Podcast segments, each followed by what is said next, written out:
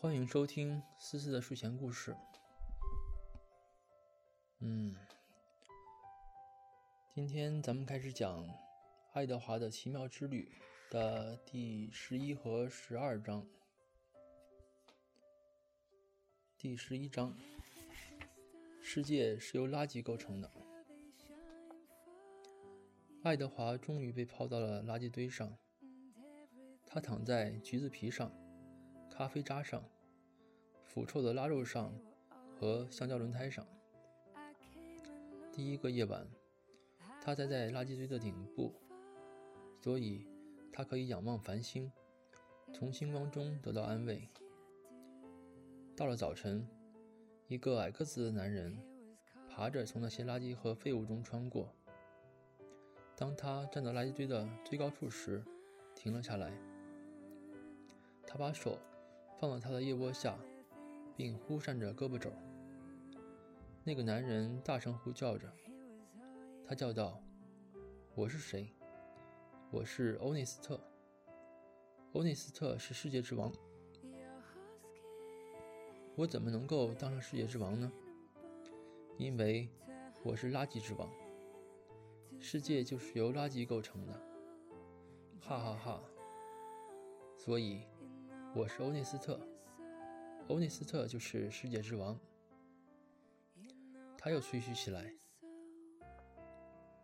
爱德华倒是赞同欧内斯特的“世界是由垃圾构成的”这一说法，特别是在他来到垃圾堆的第二天以后，一车垃圾被直接倾倒在他的头顶上，他躺在那里被活埋了起来。他不能看到天空，他不能看到繁星，他什么也看不到了。使爱德华能够坚持下来，给他以希望的是，想到他如何能够找到洛丽，并为自己报仇。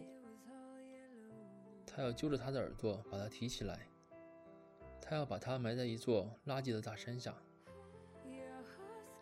可是，差不多四十个日日夜夜过去了。爱德华身体上面和下面重重的垃圾和他的臭味儿，使他的想法模糊了。很快，他就放弃了打算复仇的想法，陷入了绝望。这比被埋在海底更糟，糟糕的多。更糟是，因为爱德华现在已经是另外一只小兔子了。他也说不出是哪里不一样。他只是知道自己变了。他又回忆起了佩勒格里娜讲的关于那什么人也不爱的公主的故事。那巫婆把她变成一头油猪，就是因为她什么人也不爱。他现在明白其中的原因了。他听到佩勒格里娜说：“你使我很失望。”为什么？他问他。我为什么使你很失望？不过，他也知道那个问题的答案了。那是因为他不够爱阿比林，而现在他离开了他。这件事，他永远无法挽回了。而且，内利和劳伦斯也走了。他十分想念他们，他要和他们在一起。那小兔子想知道，那是否就是爱？日子一天天的过去了。爱德华之所以能意识到时间的流逝，只是因为每天早晨，他都可以听到欧内斯特举行他黎明时的仪式，大声吹嘘的他是世界之王。在爱德华。来到垃圾上一百八十天时，他匪夷所思的得救了。他周围的垃圾移动了。那小兔子听到一条狗闻东西和喘气的声音，接着是一阵疯狂的刨挖的声响。那垃圾又移动了。突然，就像奇迹出现了一样，下午晚些时候，像黄油似的美丽的阳光。照在了爱德华的脸上，第十二章，一起去流浪。爱德华没有许多时间来欣赏阳光，因为那条长满黑色粗毛的狗突然出现在他的上面，挡住了他的视线。爱德华被叼住耳朵，拉出垃圾堆，又掉了下来，接着又被拉起来。这次。是被叼住了腰部，前后猛烈地摇晃着。那条小狗从它的喉咙深处嚎叫着，然后又把爱德华放了下来，盯着他的眼睛看。爱德华也盯着他看。嘿，离开这里，你这条狗！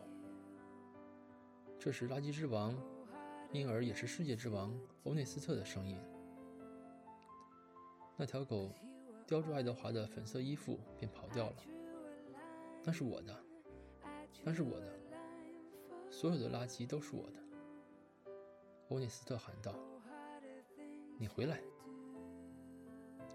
可是，那小狗却没有停下。阳光灿烂的照耀着，爱德华感到很高兴。过去认识他的人。谁会想到他现在会如此高兴？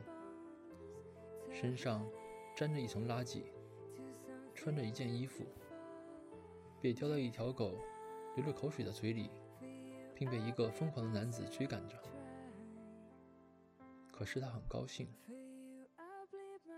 那条狗跑啊跑啊，直到他们来到一条铁轨旁才停下来。他们跨过铁轨。那里，在一圈灌木丛的中间，一棵枝叶散乱的树下，爱德华被放在了一双大脚的前面。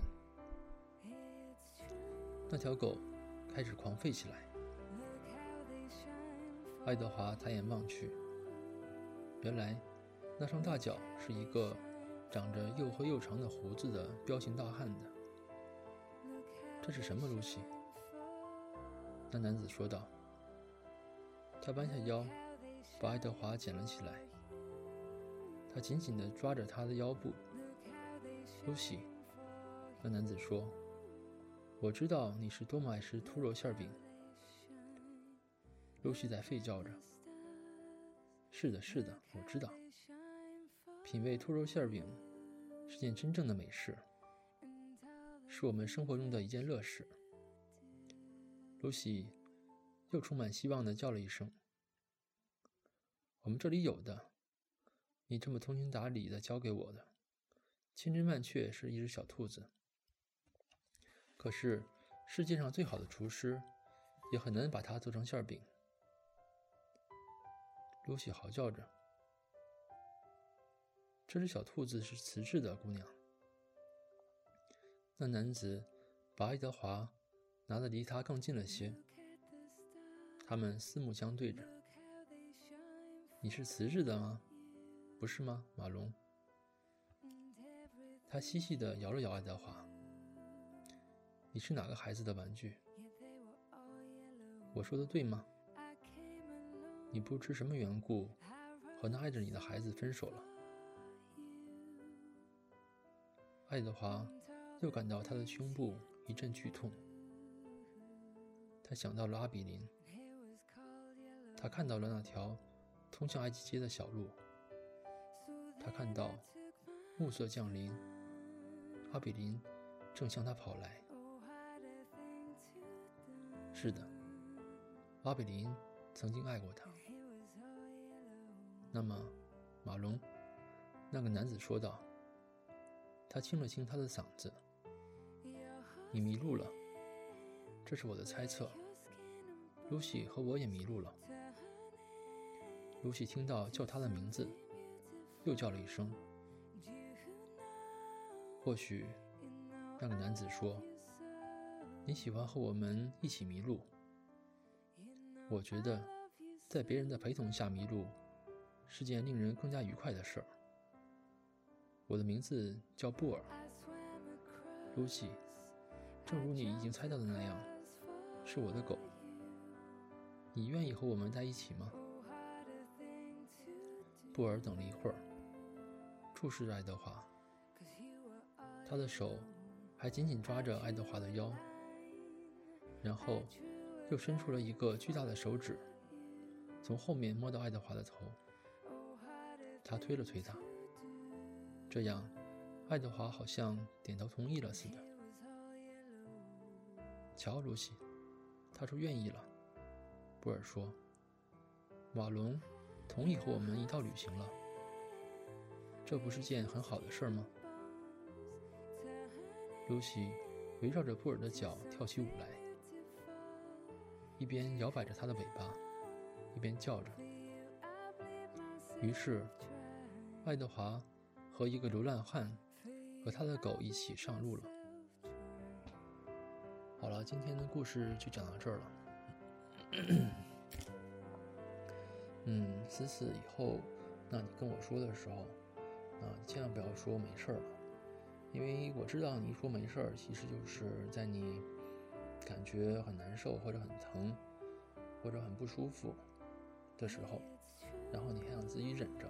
你就跟我说没事儿，那因为我都知道嘛，所以你跟我说没事的话，只会让我更心疼。